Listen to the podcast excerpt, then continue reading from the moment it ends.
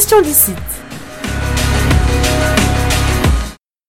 Bonjour Delphine, Julien, chers auditeurs. Mais quel plaisir de vous retrouver, de retrouver ce lien entre vous et nous, de pouvoir partager sur les ondes ces petits riens comme le chantait si délicieusement Gainsbourg.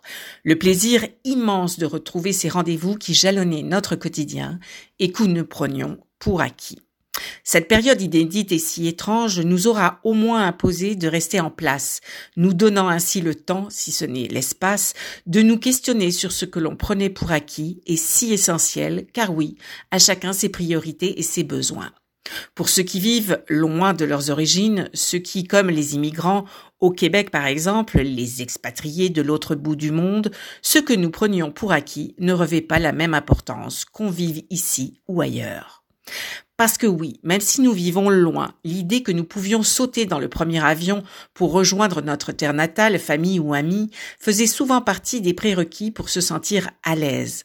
On savait que nous pouvions rentrer à tout moment si les circonstances l'exigeaient et si nous étions en manque. Mais voilà, la pandémie a bouleversé la donne, impossible de rentrer en urgence pour la naissance du petit dernier de notre frère, ou plus tristement encore, impossible de braver les fuseaux horaires pour arriver à temps au chevet d'un être cher à l'article de la mort. Mais quand on laisse sur la terre natale des gens qu'on aime, être coincé ailleurs est un tribut, terrible à payer parfois. Maintenant, on fantasme même sur le marathon estival qui, avant la pandémie, avons-le, nous crispait peut-être un peu, entre familles disséminées dans l'hexagone et les amis, mais ça nous faisait du bien à l'âme et au cœur de retrouver le temps d'un été, nos racines, nos références, une culture commune, la France si riche dans sa diversité géographique, de Limoges à Bordeaux, de Reims à Toulouse en passant par Lille. Alors, cet été, on ne sait pas encore et si comment ce serait possible, mais on est prêt à rentrer cet été, car pour cause de pandémie, cela fait bien trop longtemps.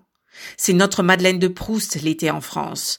Retrouver ce qu'on aime, les plages de Vendée ou de Toulon, avec en prime un bain culturel, des, des fruits gorgés de soleil, le croissant comme basique, un humour qu'on partage. C'est crucial pour nous de pouvoir revenir auprès de ceux qu'on a laissés, de rétrécir l'éloignement imposé par la crise sanitaire. Et puis l'été, passer du temps ensemble, que les enfants puissent profiter de la famille, que les liens s'enrichissent. C'est vrai, on a mis du temps à saisir les différences culturelles profondes de notre pays d'accueil, mais on était bien au loin, quand même, malgré tout, avant. Il y aura aussi peut-être un peu de culpabilité d'avoir été celle ou celui qui est parti, mettant ainsi un océan et de multiples fuseaux horaires entre les parents, la famille, nos enfants. Les mesures sanitaires n'ont fait que souligner notre éloignement. Alors, que reste-t-il de nos amours? D'aucuns souligneront à grands traits que vivre à l'étranger est un privilège, certes. Oui, nous avons la chance de pouvoir avoir le cœur entre deux pays, profiter des richesses culturelles de nos racines et en même temps de nous enrichir d'un vécu différent mais quand nos liens affectifs souffrent de l'impossibilité du retour, notre décision de vivre loin a des répercussions aussi douloureuses pour les êtres chers restés dans notre pays d'origine. La raison même de l'expatriation, de l'immigration se pose. Nous avons mis beaucoup d'énergie pour nous intégrer dans ce nouveau pays, pour saisir l'importance de l'interculturel, des codes culturels, de nous intégrer. Mais là, on ne sait plus si nos efforts en valent encore la peine. Alors, que faire? Braver les tempêtes pour garder le cap.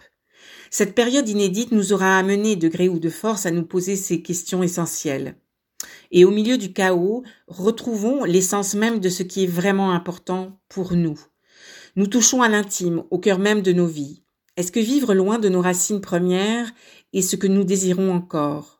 Pour certains, le prix de l'aventure est trop élevé en coût humain. Pour d'autres, malgré le chagrin et la frustration, l'aventure en vaut toujours la peine. La crise aura peut-être même renforcé la décision de rester à l'étranger malgré tout.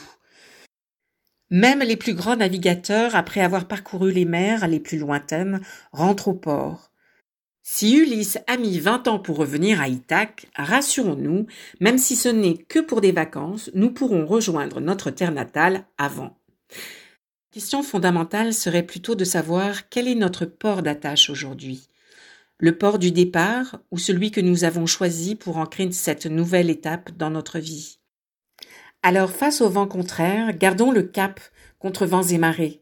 Parce que quel que soit notre ancrage, l'important est de savoir ce qui demeure primordial pour nous et veiller à ajuster nos voiles en conséquence, car le voyage va continuer. C'était la chronique Question d'ici.